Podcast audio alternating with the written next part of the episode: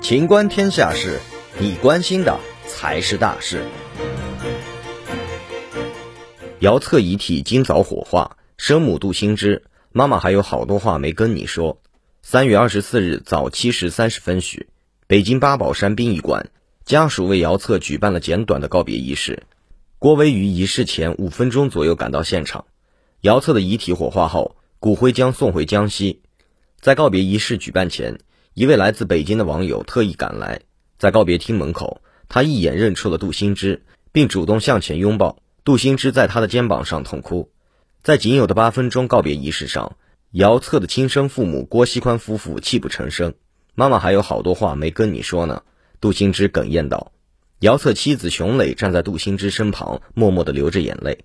三月二十四日上午九时四十分许，姚策遗体在北京八宝山殡仪馆完成火化，亲属们将带姚策骨灰回到江西。本期节目到此结束，欢迎继续收听《秦观天下事》。